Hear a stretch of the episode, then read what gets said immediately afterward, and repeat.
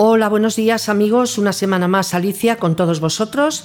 Espero que haya sido una buena semana dentro de lo que estamos viviendo, pero seguro que se van a alegrar en esta sección del movimiento llamada Megáfono sin alma, en la que por lo menos tenemos la libertad de hablar lo que pensamos sin tener que arrodillarnos delante de ningún gobierno y sin que se nos ponga eh, nadie a darnos un guion hecho. Aquí hablamos precisamente de eso, de esos periodistillas de medio pelo, como yo los llamo, lo repito para los que nos escucháis por primera vez, que no tienen ni la cultura ni la inteligencia para hacer un buen periodismo y han preferido arrodillarse delante del gobierno.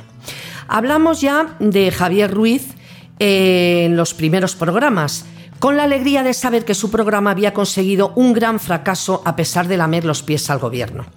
Esta semana quería haber hablado de otro lame pies, pero con el tema de la cancioncita famosa del colegio y la ridícula polémica que hubo, pues tuvimos que mm, retrasarlo. Pero esta semana me voy a dar el gusto de dar otro bofetón imaginario, ¿eh? vamos a dejarlo claro, que si no, mañana van a decir que soy una facha que quiero volver al 36.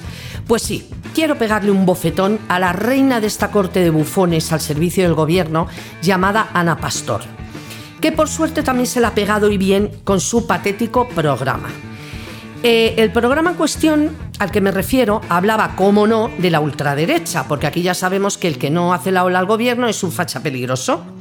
Este programa tuvo la grandísima audiencia de un 2,4%. Auténtica vergüenza, una de las peores audiencias que puede tener un programa.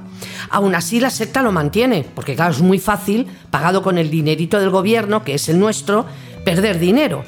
Pero mi alegría ha sido que después de ver todas las mentiras que contaron, toda la manipulación que hicieron y la publicidad gratuita que hicieron al gobierno, solo debe verlo la abuela de Ana Pastor y algún vecino que por suerte se quedaría dormido en el sofá.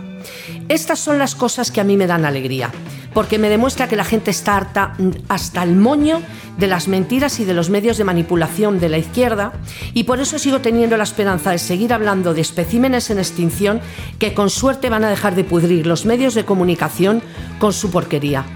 Una vez más, gracias por estar ahí y por favor sigan sonriendo que nos sigue haciendo mucha falta.